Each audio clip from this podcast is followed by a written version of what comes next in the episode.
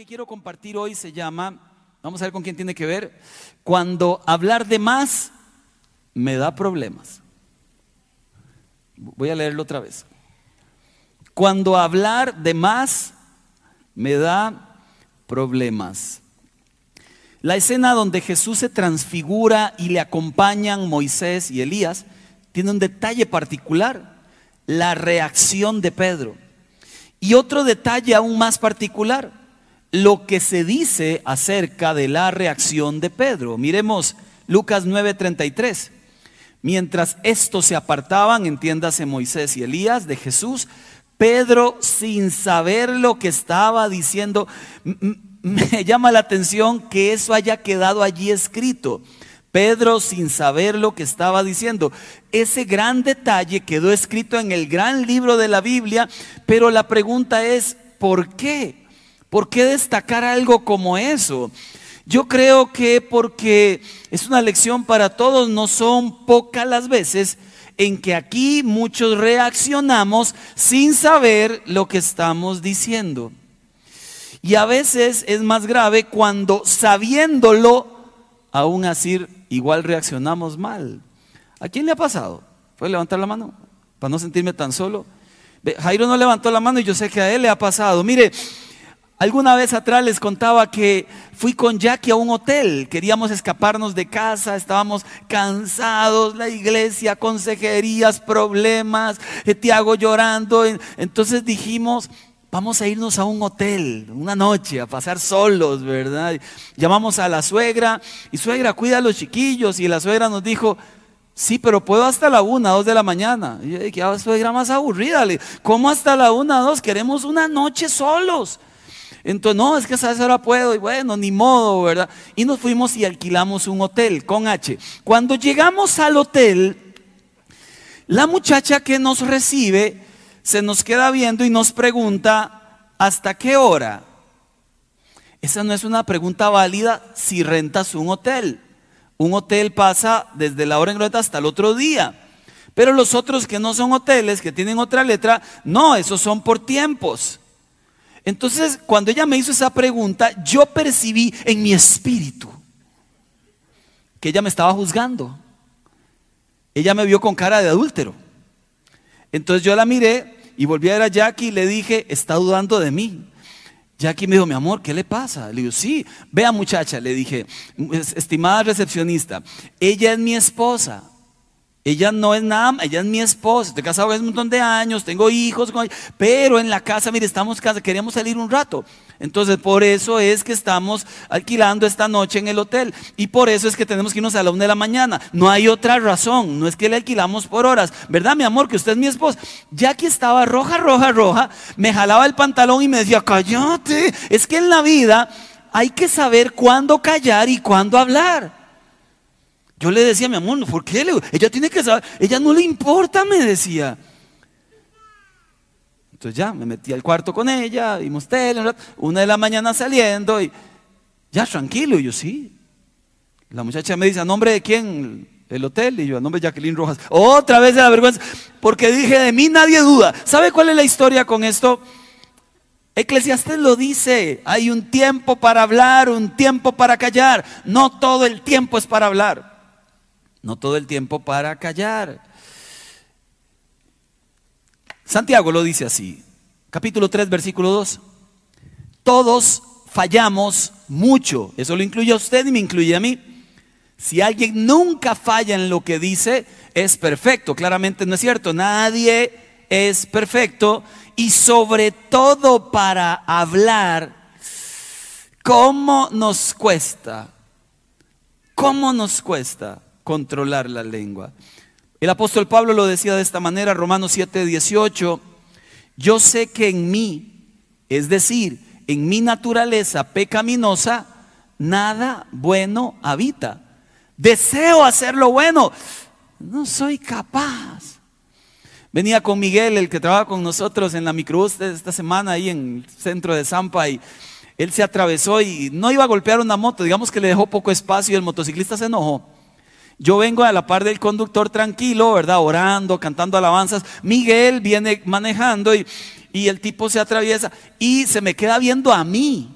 el motociclista, me vuelve a ver con una cara de si para te despedazo, una cosa así. Yo me le quedo viendo como diciendo, eh, fue él. Primero, no fui yo. Y segundo, fue él. Pero me hizo gracia la cara del Señor. Él venía con la esposa, luego se atravesó adelante de la micro y frenó en media calle. Y paró las patillas así.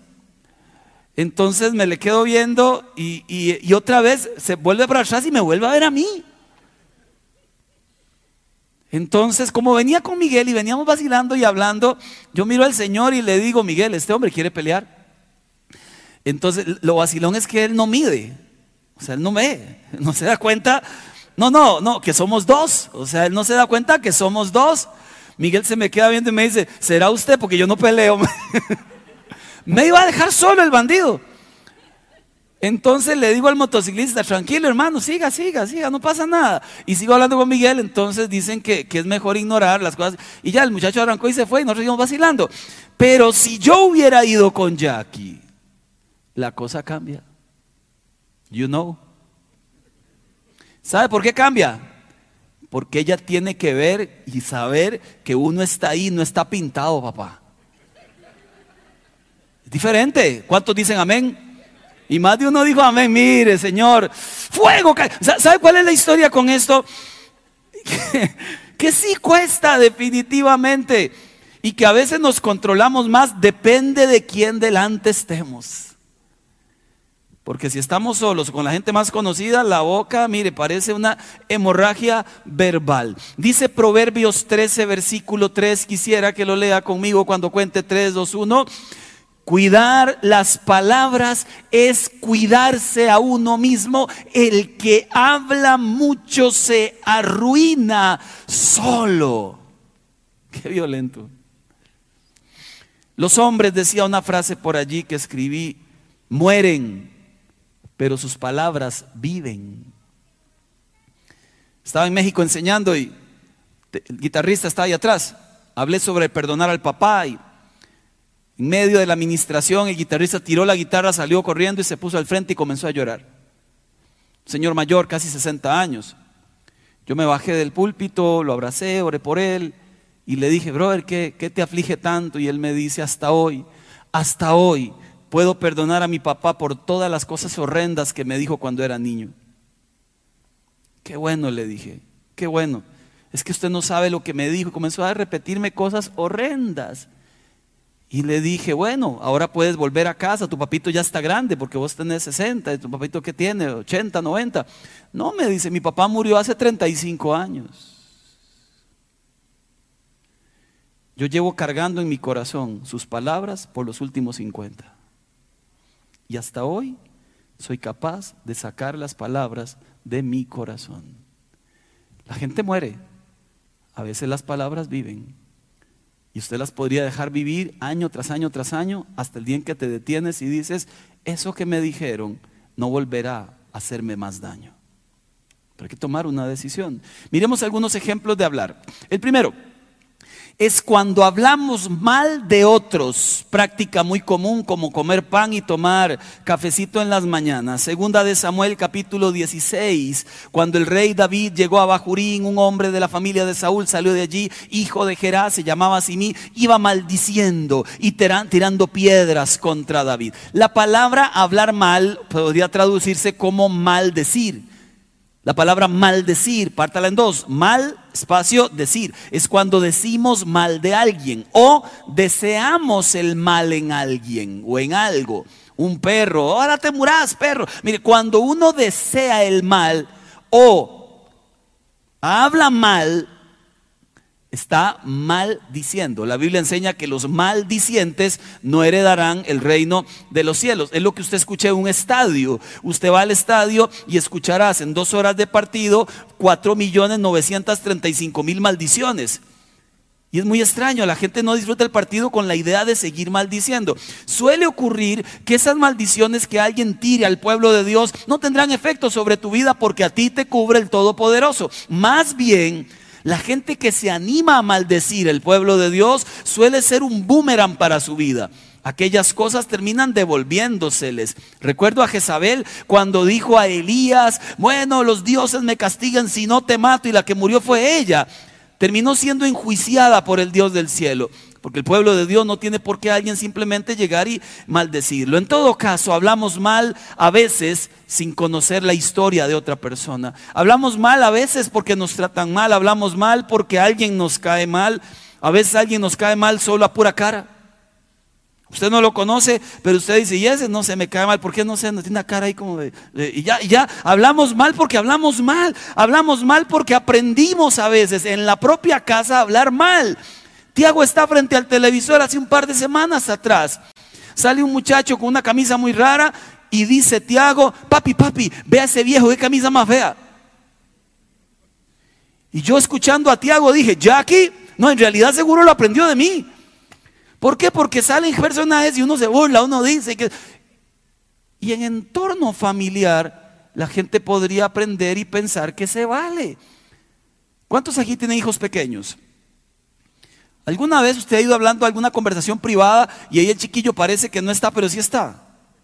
Todo lo escuchan, todo lo ven, todo lo saben, todo lo conocen. Hay más metidos de un momento a otro, hasta que de un momento a otro, ay mami, ¿en serio usted le dijo eso? Y, y la metiche. Mire, eso pasa. ¿Por qué pasa? Porque a veces ignoramos, olvidamos que toda la gente a nuestro alrededor nos escucha, nos ve y somos referentes para muchos de ellos. ¿Cuándo es que se vale hablar mal de otra persona? Dígalo, ¿cuándo? Entonces, ¿por qué lo hace? ¿Cuándo se vale hablar mal de alguien? ¿Cuándo? Jesús, Mateo 23. Dice la Biblia que contra fariseos, escribas, intérpretes de la ley les dijo, hipócritas. Eso es hablar mal de ellos. Lo que pasa es que hay un pequeño detalle con Jesús y se lo digo, todos sin excepción juzgamos, todo el tiempo.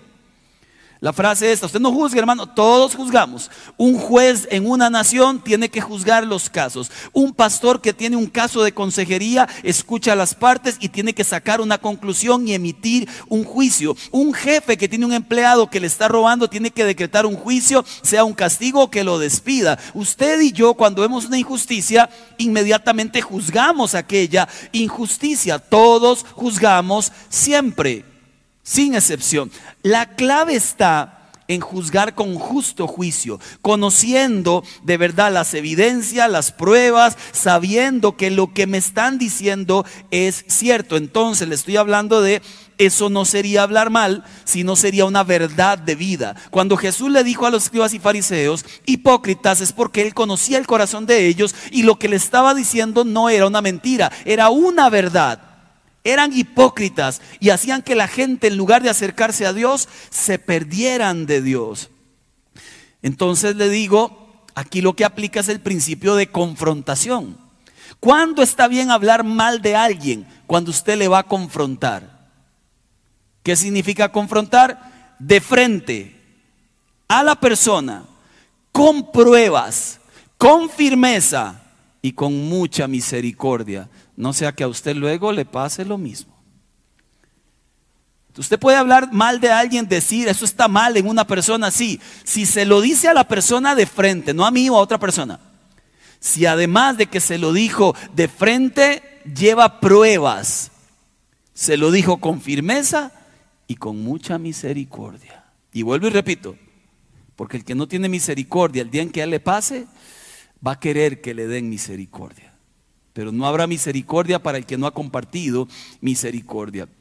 A los 23, 24 años, eh, en la otra iglesia llevé a una chica que la habían abusado en su familia, la habían violado en su familia. Entonces la acompañé al OIJ para que pusiera la, denuncia. Cuando llegamos donde el muchacho y los agentes que nos atendieron, eh, cuenta la historia, dolor, todo lo que sea. El hombre la pone al ver un libro con todas las fotos de todos los violadores y yo estoy ahí calladito acompañándola a la chica como 15, 16, la veo un poco eh, desconforme, triste, abatida. Yo le tranquila, todo está bien. No sé. Y ella dice, no, no, es que lo que me pregunto es, ¿y ya para qué?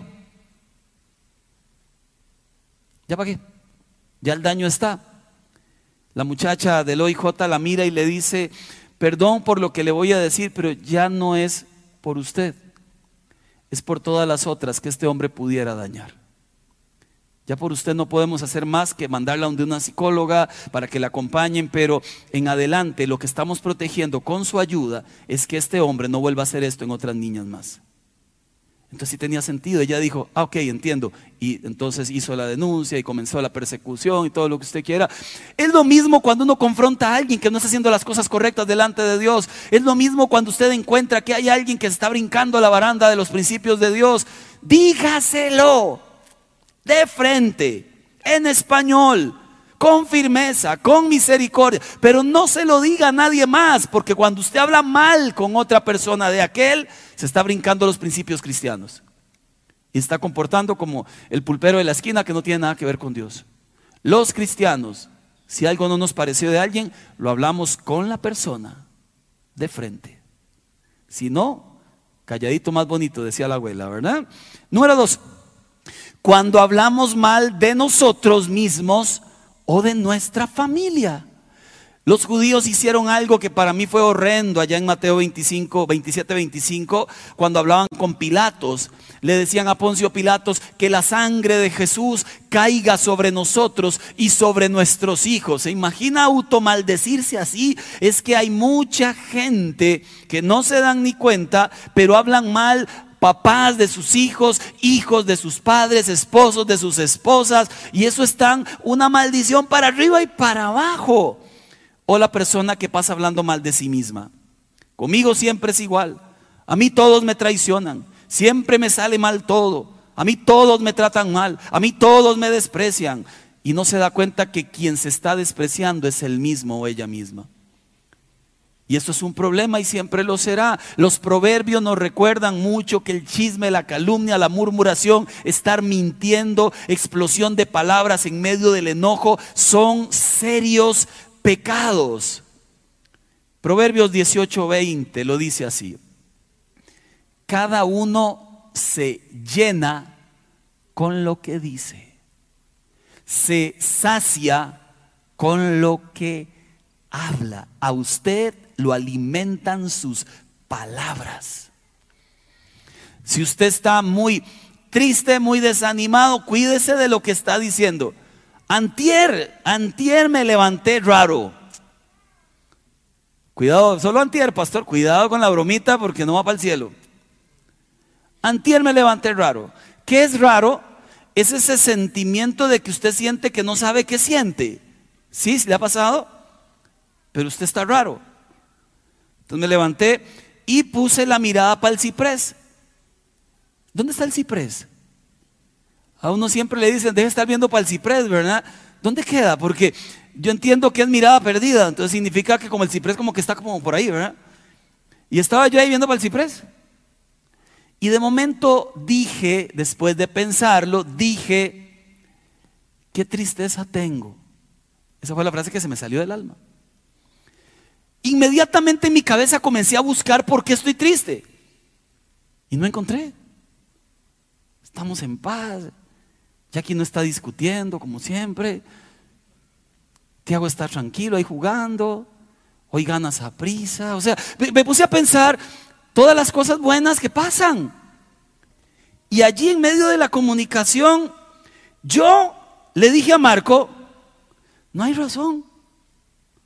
Y Marco le respondió a yo, sí, ¿verdad?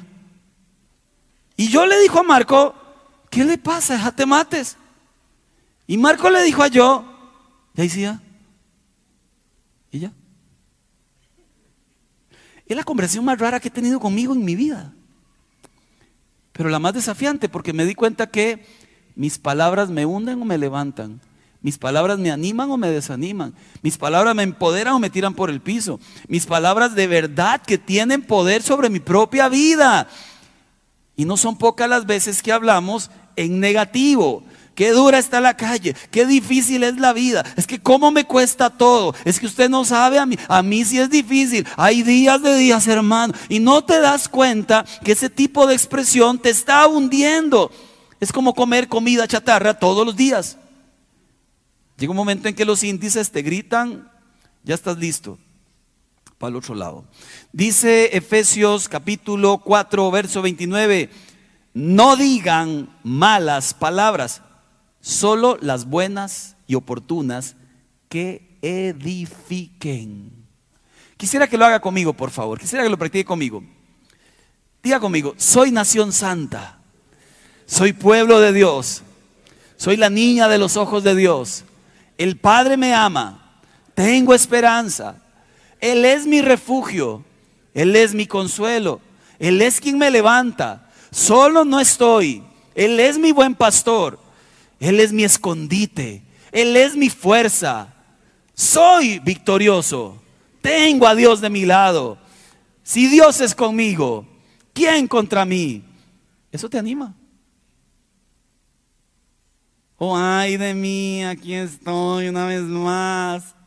Como siempre, que el mundo entero me odia. Qué malo que soy. Tres,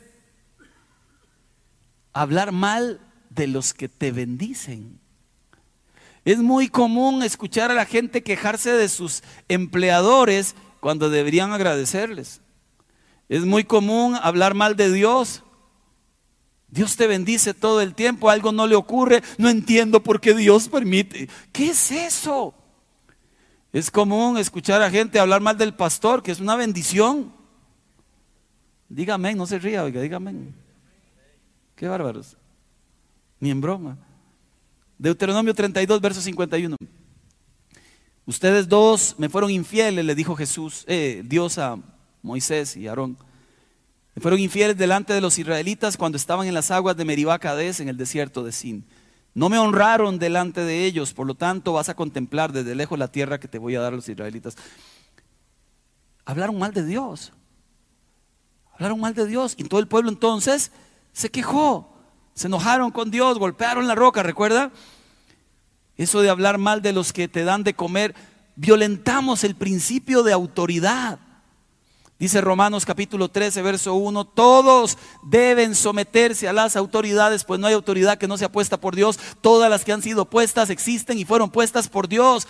Tenemos que sujetarnos a las autoridades. Le, destaco un, un ejemplo en realidad.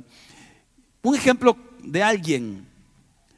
Ella ese día dijo, yo manejo, y él dijo, ah, bueno, yo voy a ir a la par tuya, de copiloto. Ella comenzó a manejar y a los tres minutos él le dijo, dobla para acá, paseate al carril izquierdo, poné la direccional, cuidado con el muerto.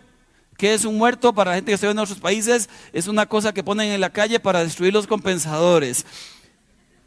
Mi amor, mire el perro, el retrovisor, cuando usted maneje, vea el retrovisor. ¿Puedes bajarle el volumen al radio? Hasta que ella frenó en seco, paró en media calle y le dijo, ¿por qué no manejas vos? Cualquier parecido a la realidad es pura, pura coincidencia. Si otro es el que maneja, usted confíe repose, hágase un puñito, descanse. Porque si a ese otro lo pusieron allí a manejar, Dios sabe por qué lo estableció allí. Se llama el principio de respeto. El día en que Dios te ponga a ti a manejar en ese lugar, ese día usted maneja según sus habilidades. Pero mientras usted no esté en esa silla, abrace, ame y respete las decisiones del que está tomando las decisiones. Porque qué fácil es corregir al que lo va haciendo. Y qué difícil es luego sentarse y hacerlo yo. ¿Se imagina Pedro? Jesús dijo, alimentemos cinco mil. Y Pedro, ah, ya va Jesús. Entonces fue a hablar con Tomás. Tomás, no, oye, que le metemos cinco mil, no tenemos ni pan para nosotros. Y Tomás, sí, yo ni siquiera creo. No, yo tampoco. Se imaginan los dos. Y por ahí se les acercó Judas. ¿Qué dice Pedro? que Jesús, que cinco mil ahora. Entonces Pedro se acerca y dice, no, no, es que eso es un problemón eso, es un problemón, porque hay cuatro pescados, unos panes, ¿cómo se alimentan? Y ahí los haciendo una cosa terrible. Y Pedro, Jesús, disculpe, pero es que yo no estoy de acuerdo. Muy linda la decisión, pero es que no hay para comer. Y por ahí Judas, mejor, mejor alimentemos solo mil, la demás plata yo la guardo. ¿Se imagina? El principio de la autoridad es que el que va al frente les dice por dónde ir y ellos caminan con él, gustosos, felices, a menos que estén violando la palabra de Dios, pero si no, es pura rebeldía. Hay gente que se va de las iglesias porque no se hace lo que yo digo. Y uno se pregunta, ¿cómo le dicen el Espíritu Santo? ¿Sabe que no es que no se vale decir que algo no me parece? Por supuesto que sí.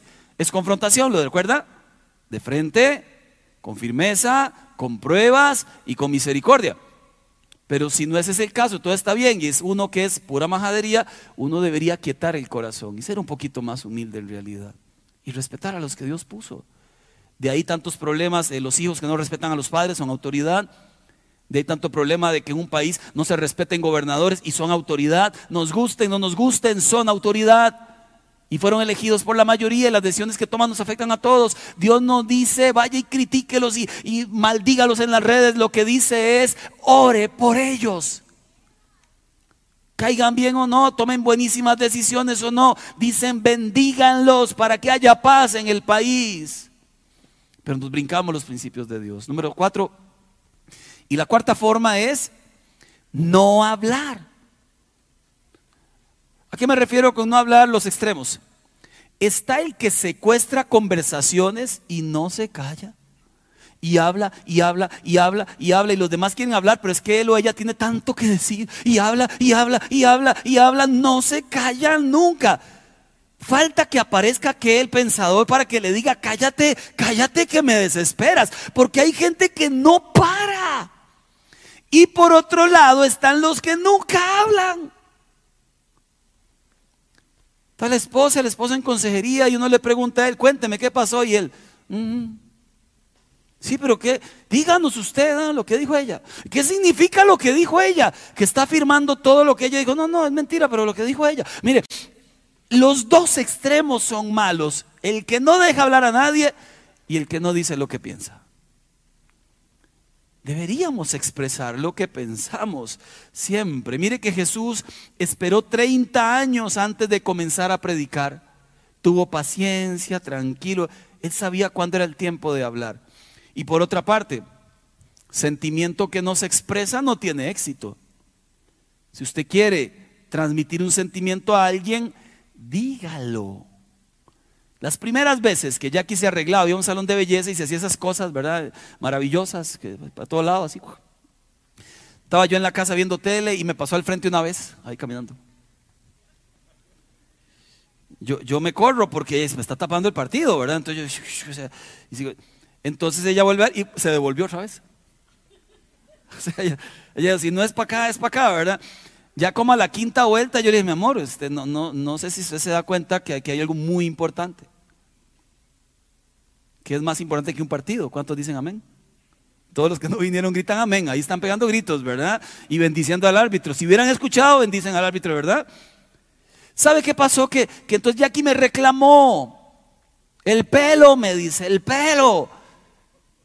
Yo, ¿qué pasó con el pelo? Vea lo que me dice. Dígame algo bonito. Entonces le respondí, a ver cuántos me dicen amén. Ya usted sabe, ¿para qué? Es que ya sabe. Entonces me dijo, sí, pero siempre es bueno que a uno le digan. Pero ¿para qué si ya sabe? Porque sentimiento que no se expresa no tiene éxito. No es suficiente que ya lo sepa. Ahora no, ahora llega mi amor, no me ha dicho, qué linda se ve, mi amor, wow, tu cabello, tus dientes, tu sonrisa. A veces me dicen, mentiroso, son unas botas. nunca pego, pero no importa, uno lo intenta.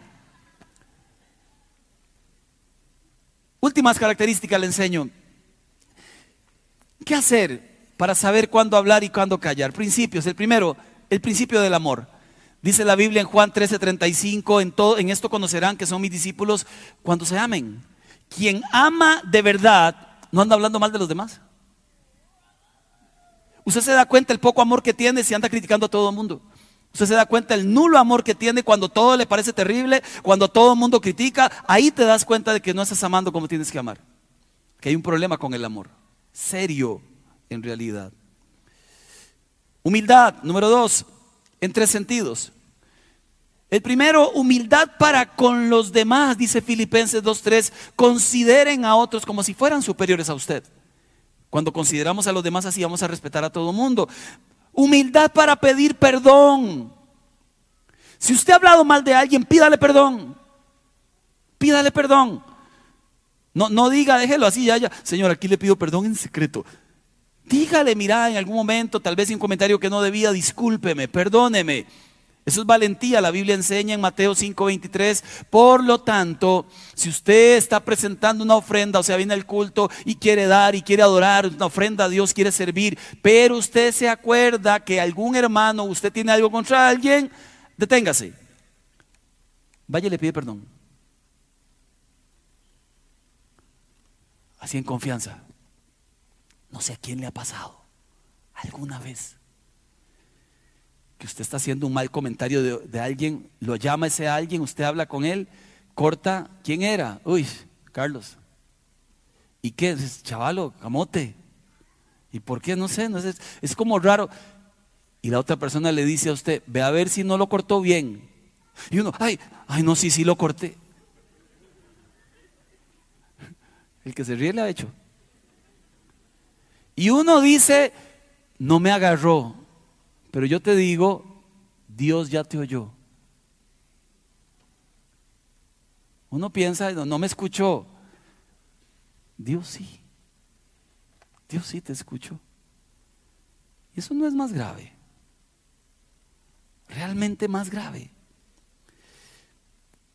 Quiero que sepa que, que a veces hay que pedir perdón. Eh, habían tres amigos de Job, ¿los recuerda?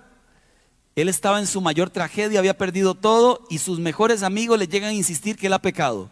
Lindos amigos. En lugar de acompañarlo, quedarse calladitos, ah, no, por algo fue, por algo fue, ya lo decían las abuelas. Mire qué viejos metiches, déjenlo.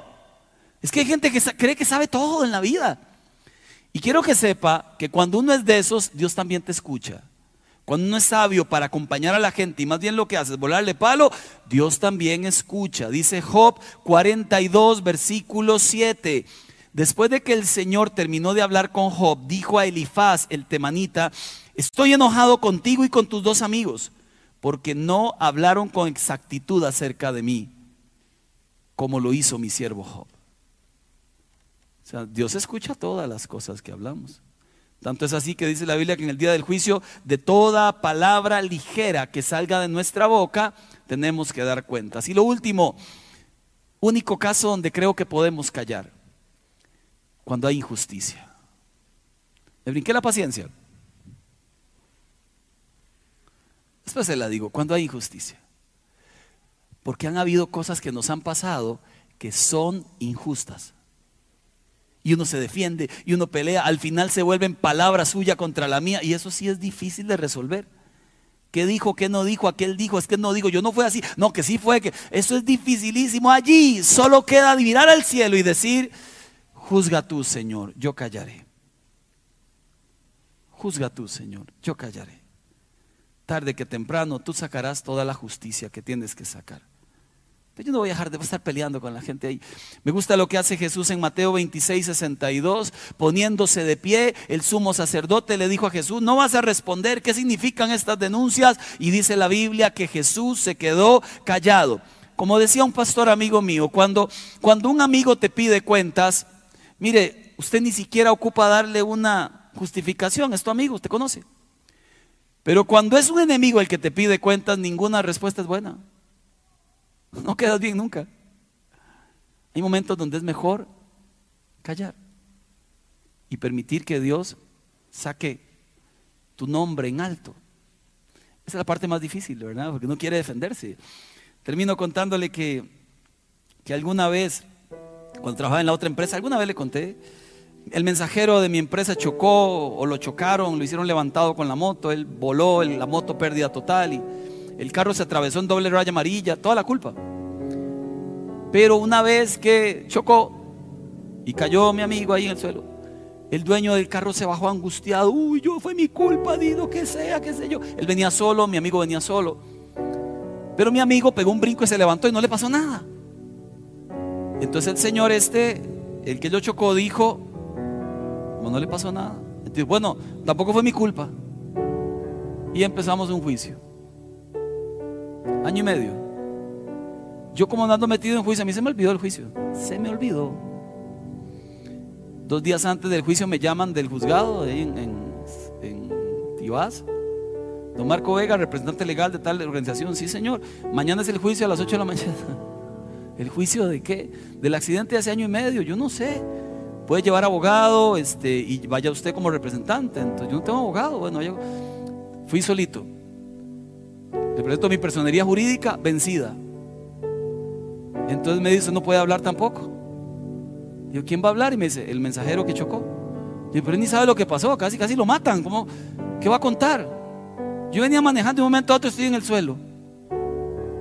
Cuando veo el equipo contrario, abogado, el chocón y un testigo que era un empleado de él. Ah. Entonces yo veo ese montón de gente y digo, ¿qué es eso? Y me enojé. Y hablé con, con el testigo y le dije, brother, usted va a mentir. Usted no estuvo ahí. ¿Usted cómo sabe? Es que usted no estuvo ahí. Fue un choque en media calle, medio 40 carros. Usted no estaba ahí. Además, usted trabaja con ellos. Usted se va a animar a mentir delante de Dios. Porque ahora te van a poner la Biblia. Usted me está juzgando. Le digo, bueno, solo le digo que con Dios no se juega, bro. Estaba muy molesto. Entré al juzgado, la abogada, la jueza me dice, usted no puede hablar de una vez. Al mensajero mío le preguntan, ¿qué pasó? Y él dice, yo no sé, yo solo sé que me chocaron. Ah, linda prueba. Ahora van ellos y hablan y dicen, y el abogado, y que el testigo, y entra el testigo y le ponen la Biblia. Jura usted delante de Dios y me vuelve a ver. Como diciendo Santa Cachucha. Yo igual estaba viendo así con ojos de temor caiga sobre ti se asustó mucho, se puso nervioso, se le trababa la voz, no sabía qué decir. Terminó. Yo les dije a ellos, no tengo problema con perder algo como esto, pero quiero que sepan que si vos mentiste, les va a salir muy caro. Y nos fuimos. A la semana siguiente dan el por tanto, el, resultado final. Esto decía, según el testimonio del único testigo, el de ellos, se exonera a Marco Vega y su empresa de absolutamente todo. Ellos tienen que pagar las costas totales. Porque Dios defiende cuando a alguien se le ha hecho una injusticia. Se llama el Dios de toda justicia. Y ahí uno calla. Yo, yo no callé mucho, pero digamos usted si puede callar más. Salmo 23 lo dice así. No lo olvide. ¿Lo recuerda? Sirves un banquete en presencia de mis enemigos, de mis angustiadores. ¿Sabe qué significa eso?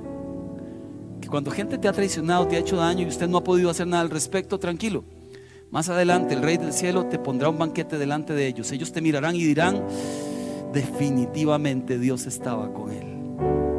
Y yo molestando.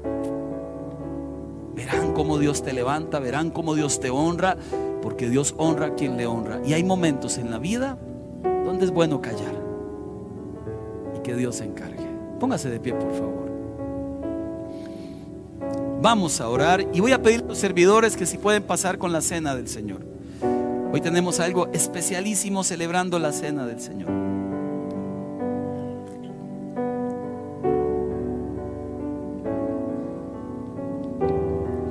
Así que mientras usted toma el pan y la copa, servidores, allá ven. Me perdieron. Yo quisiera que se ponga cuentas con Dios. Y hago la pregunta, ¿quién ha fallado con sus labios alguna vez?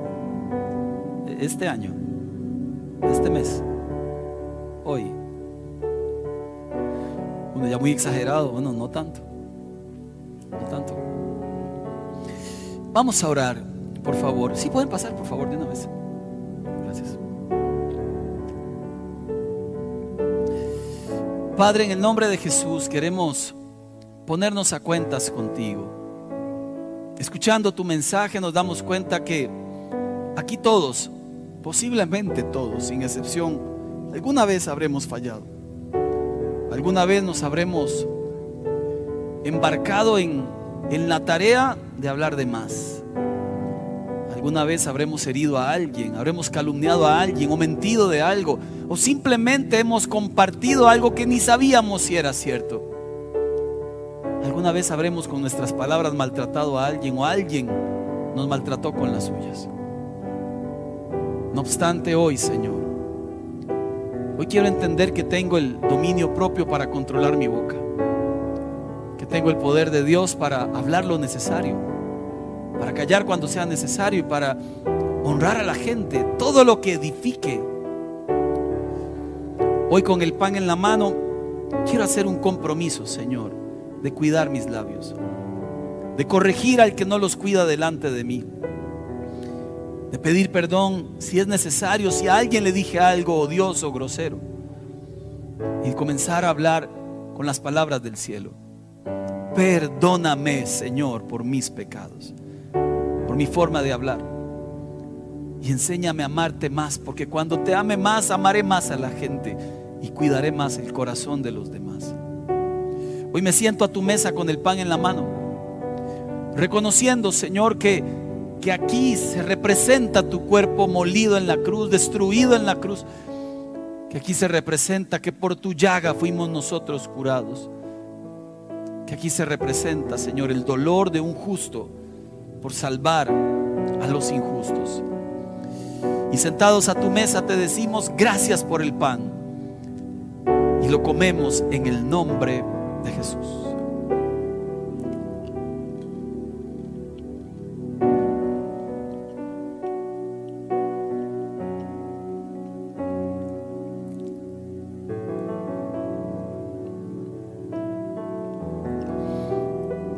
Dice la Biblia que luego Jesús tomó la copa y, dio, y dijo, este es nuevo pacto en mi sangre.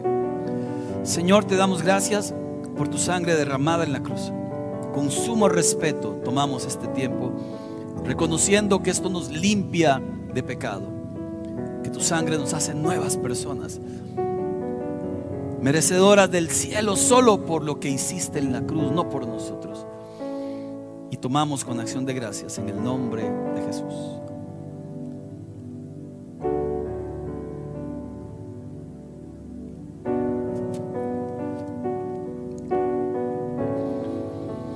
dijo, cada vez coman este pan y beban esta copa, la muerte del Señor anuncian hasta que Él vuelva. Y la iglesia dice, amén. Amén. Dios les bendiga y que la paz del Todopoderoso esté con todos ustedes.